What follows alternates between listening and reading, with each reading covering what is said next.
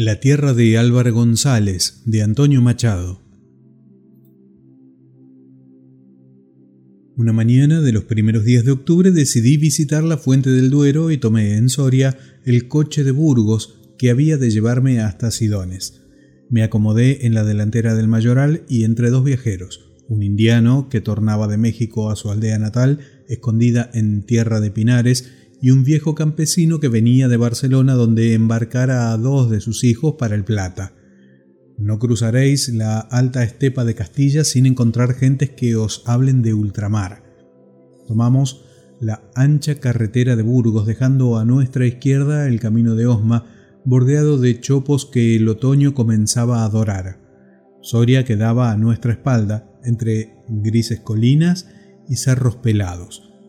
Soria, mística y guerrera, guardaba antaño la puerta de Castilla como una barbacana hacia los reinos moros que cruzó el Cid en su destierro.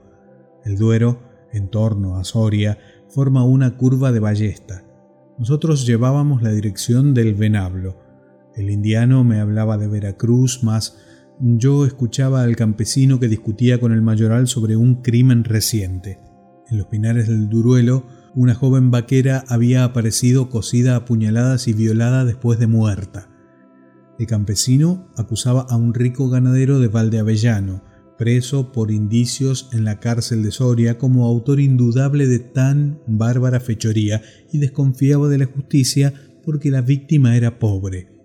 En las pequeñas ciudades, las gentes se apasionan del juego y de la política como en las grandes del arte y de la pornografía, ocios de mercaderes, pero en los campos solo interesan las labores que reclaman la tierra y los crímenes de los hombres. ¿Va usted muy lejos? pregunté al campesino. A Covaleda, señor, me respondió. ¿Y usted? El mismo camino llevo porque pienso subir a Urbión y tomaré el Valle del Duero. A la vuelta bajaré a Vinuesa por el puerto de Santa Inés. Mal tiempo para subir a Urbión. Dios le libre de una tormenta en aquella sierra. Llegados a Sidones, nos apeamos el campesino y yo despidiéndonos del indiano que continuaba su viaje en la diligencia hasta San Leonardo y emprendimos en sendas caballerías el camino de Vinuesa. Siempre que trato con hombres de campo, pienso en lo mucho que ellos saben y nosotros ignoramos y en lo poco que a ellos importa conocer cuanto nosotros sabemos. El campesino cabalgaba delante de mí silencioso. El hombre de aquellas tierras, serio y taciturno, habla cuando se le interroga y es sobrio en la respuesta. Cuando la pregunta es tal que pudiera excusarse, apenas se digna a contestar. Solo se extiende en advertencias inútiles sobre las cosas que conoce bien o cuando narra historias de la tierra. Volví los ojos al pueblecillo que dejábamos a nuestra espalda. La iglesia, con su alto campanario coronado por un hermoso nido de cigüeñas, descuella sobre unas cuantas casuchas de tierra. Hacia el camino real destácase la casa de un indiano contrastando con el sórdido caserío. Es un hotelito moderno y mundano, rodeado de jardín y verja. Frente al pueblo se extiende una calva serrezuela de rocas grises surcadas de grietas rojizas.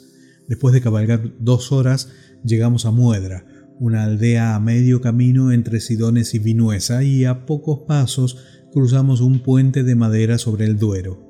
Por aquel sendero, me dijo el campesino señalando a su diestra, se va a las tierras de Álvaro González. Campos malditos hoy, los mejores antaño de esta comarca.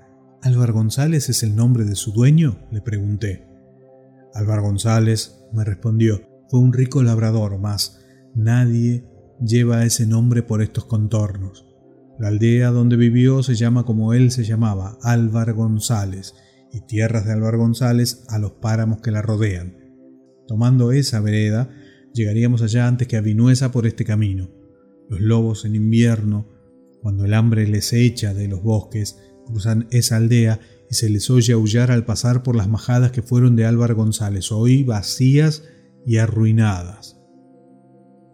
Siendo niño, oí contar a un pastor la historia de Álvaro González y sé que anda escrita en papeles y que los ciegos la cantan por tierras de Berlanga.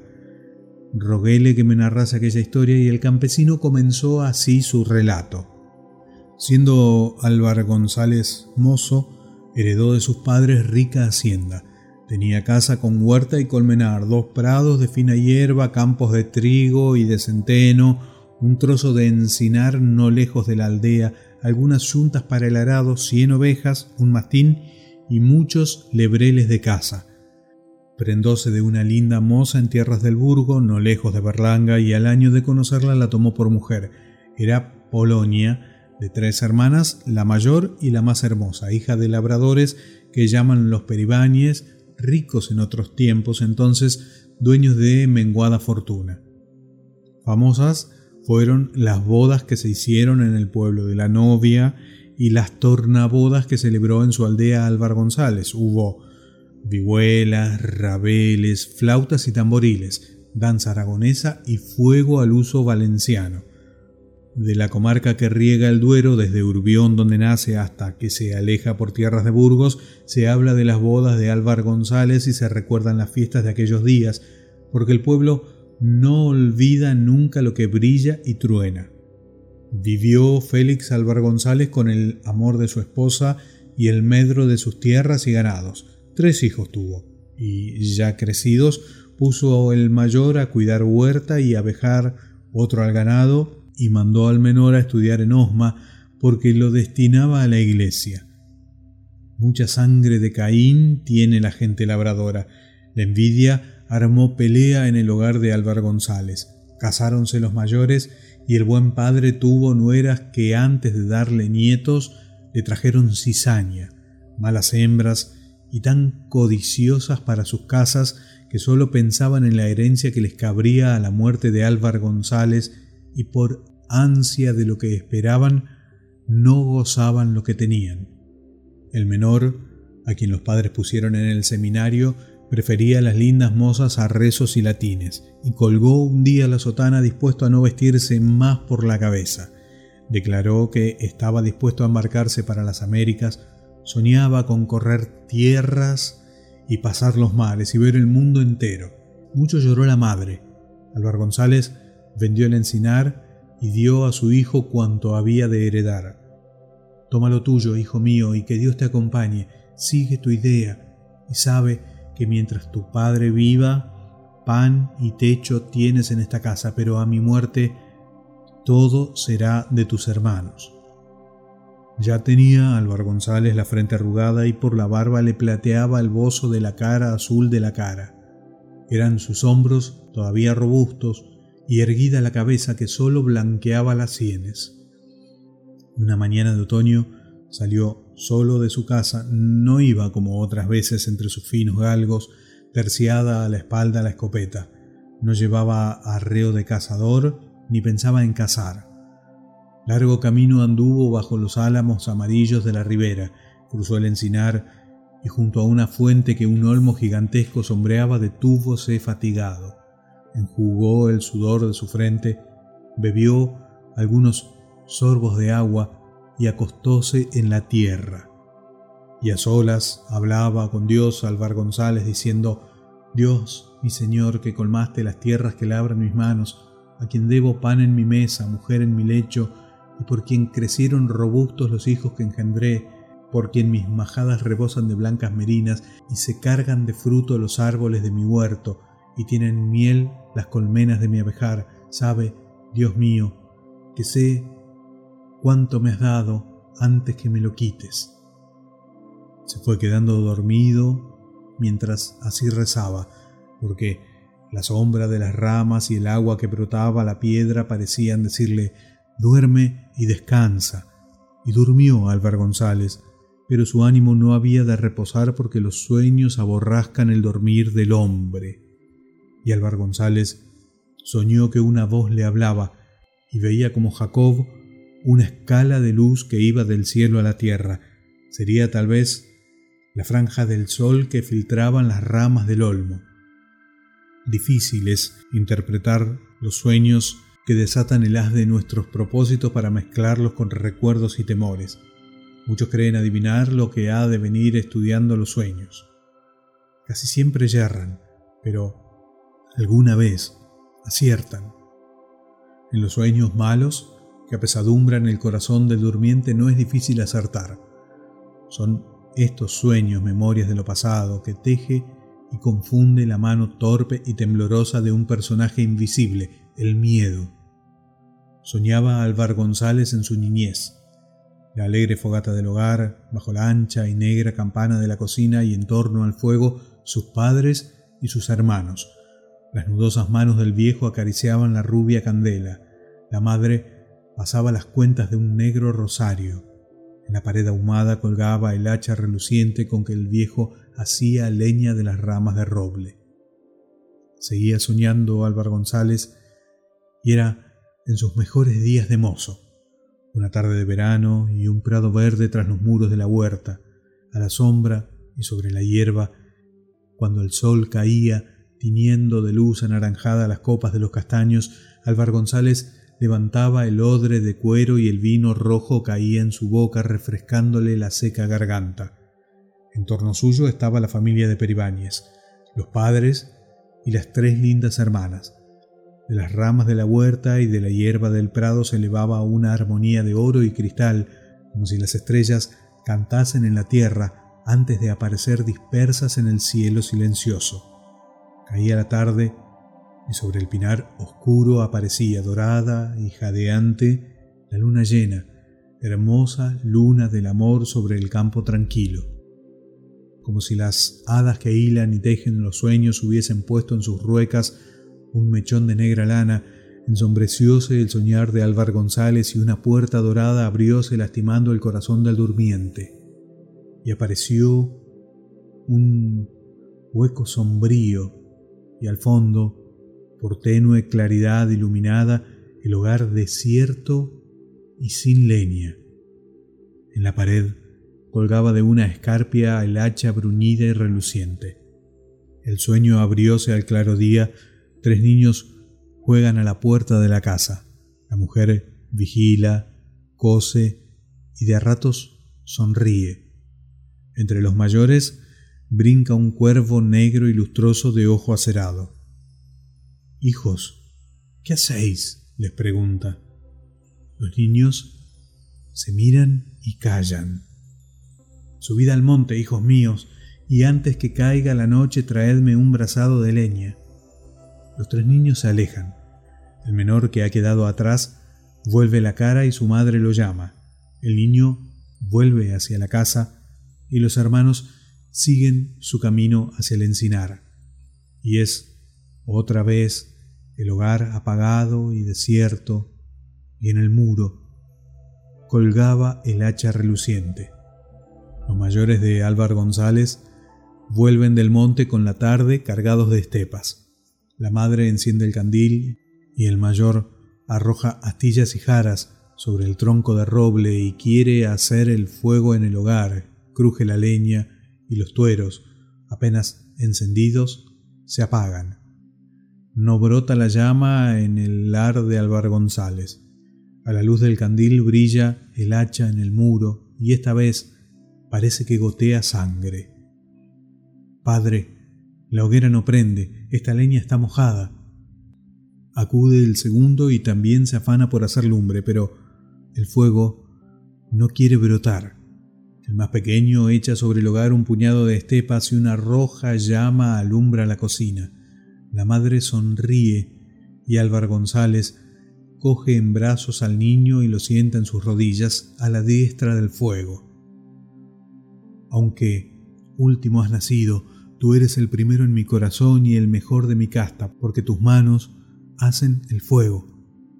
Los hermanos, pálidos como la muerte, se alejan por los rincones del sueño.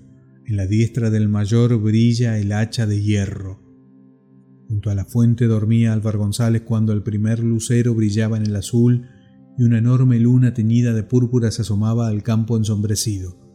El agua que brotaba de la piedra parecía relatar una historia vieja y triste, la historia del crimen en el campo. Los hijos de Álvaro González caminaban silenciosos y vieron al padre dormido junto a la fuente. Las sombras que alargaban la tarde llegaron al durmiente antes que los asesinos.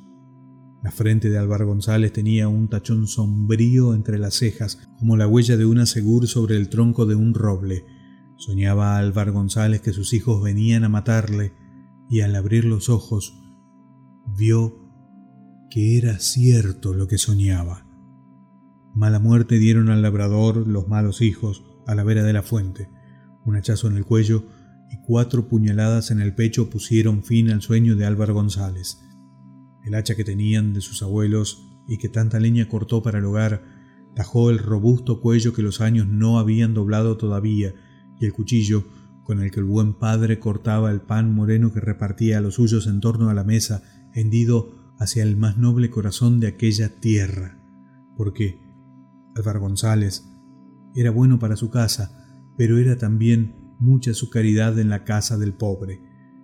Como padre, habían de llorarle cuantos alguna vez llamaron a su puerta o alguna vez le vieron en los umbrales de las suyas.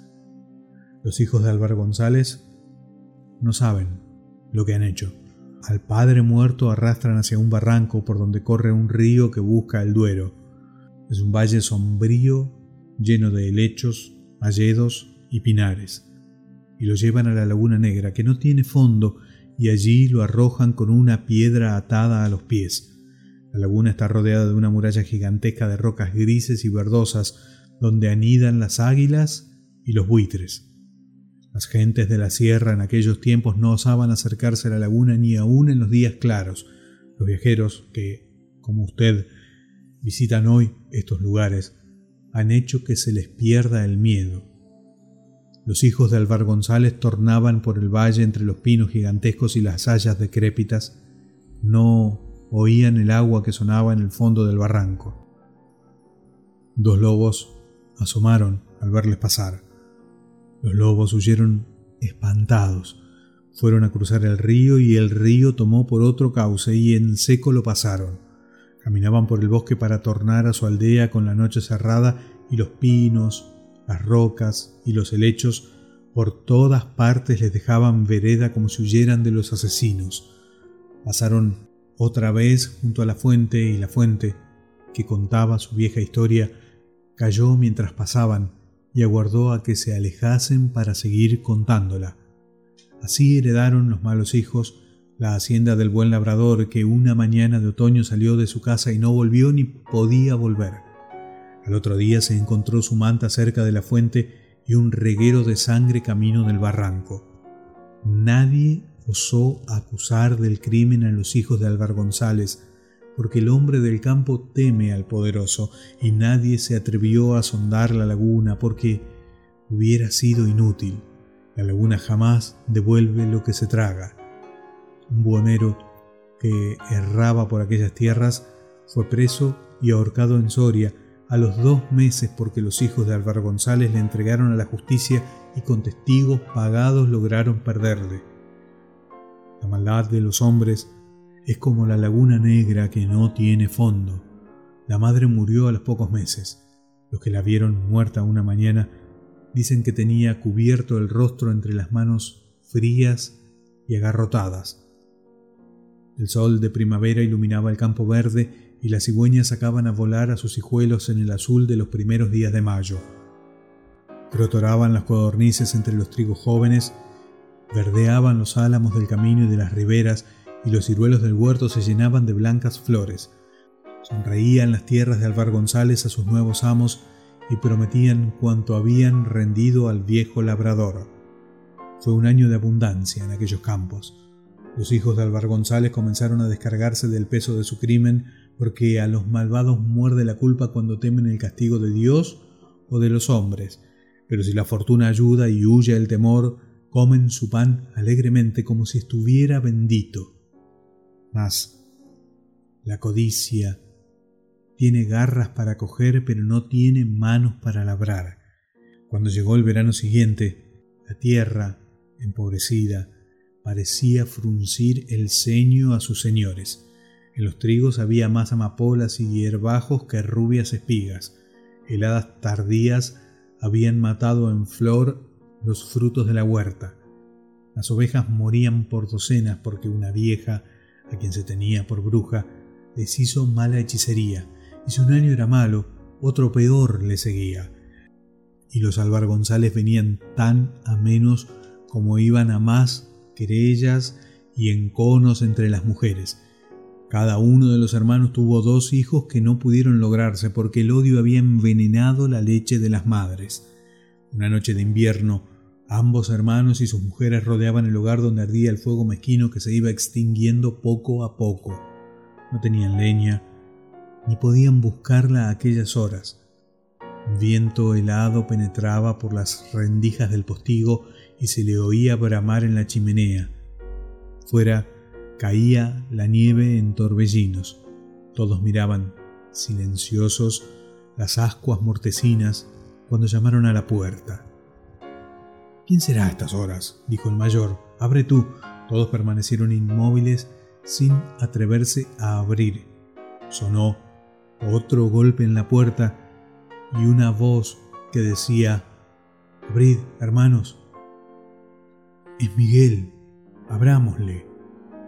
Cuando abrieron la puerta, cubierto de nieve y embosado en un largo capote, entró Miguel, el menor de Alvar González, que volvía de las Indias.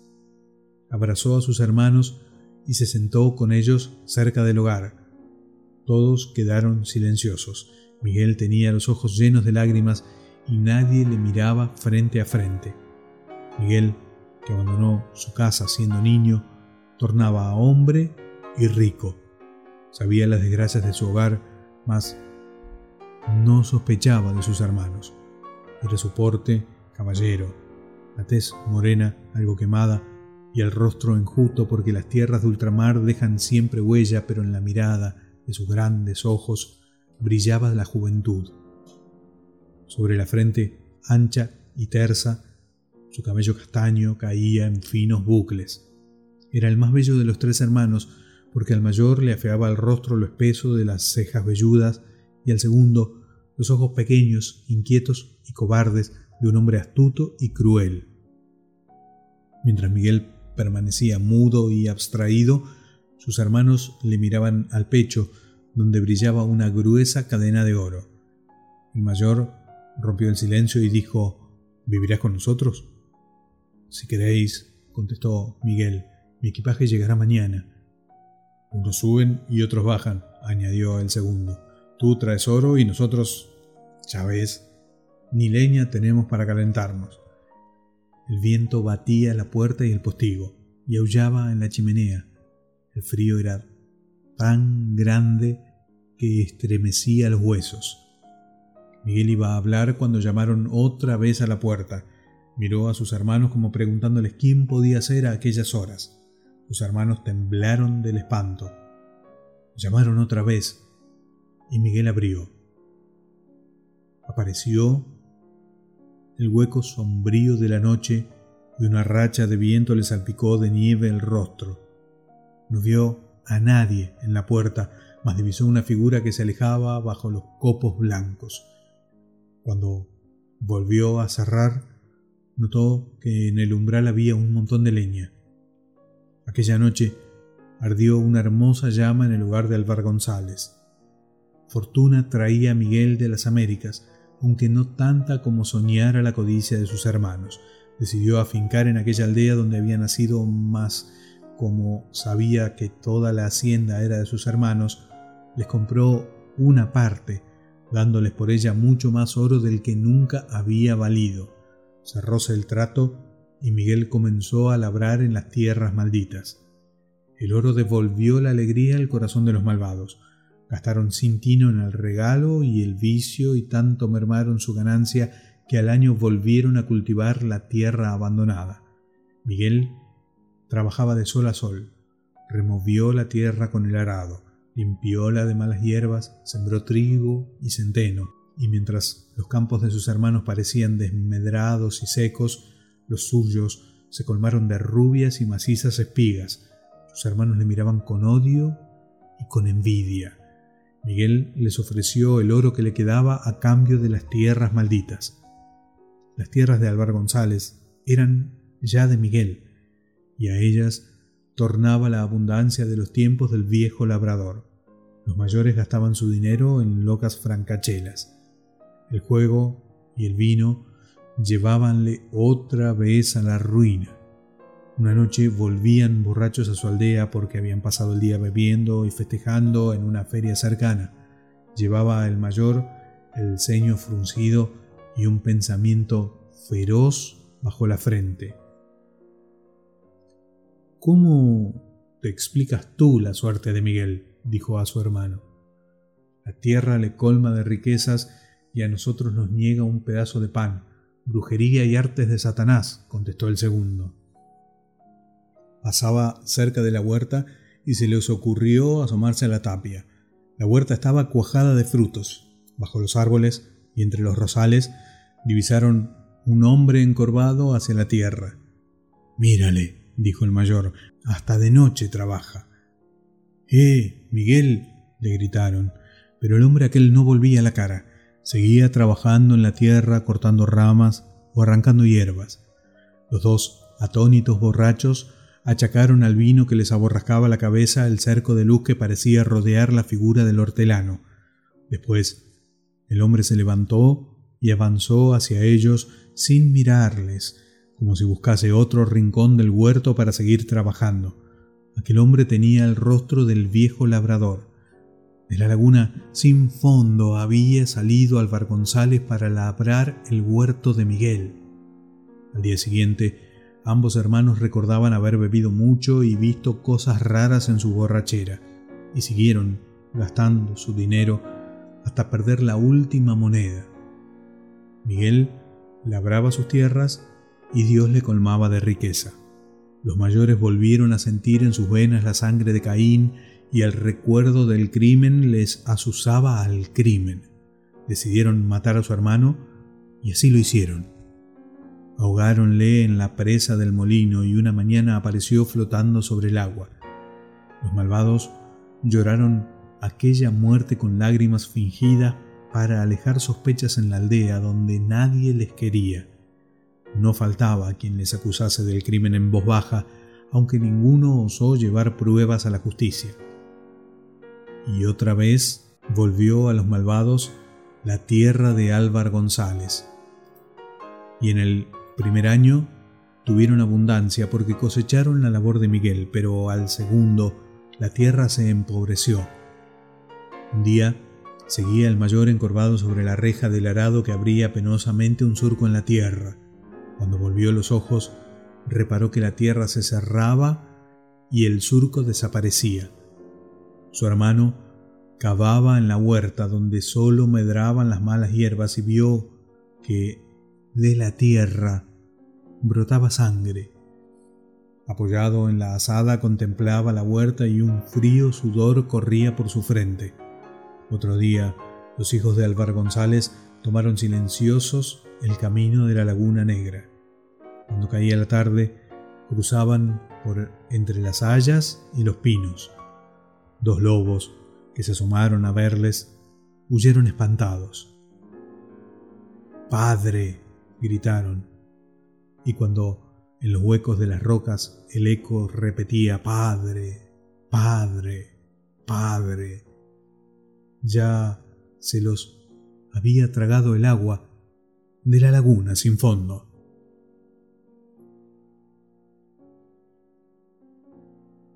Publicado en la Revista Mundial de París en enero de 1912, de Antonio Machado, La Tierra de Álvar González.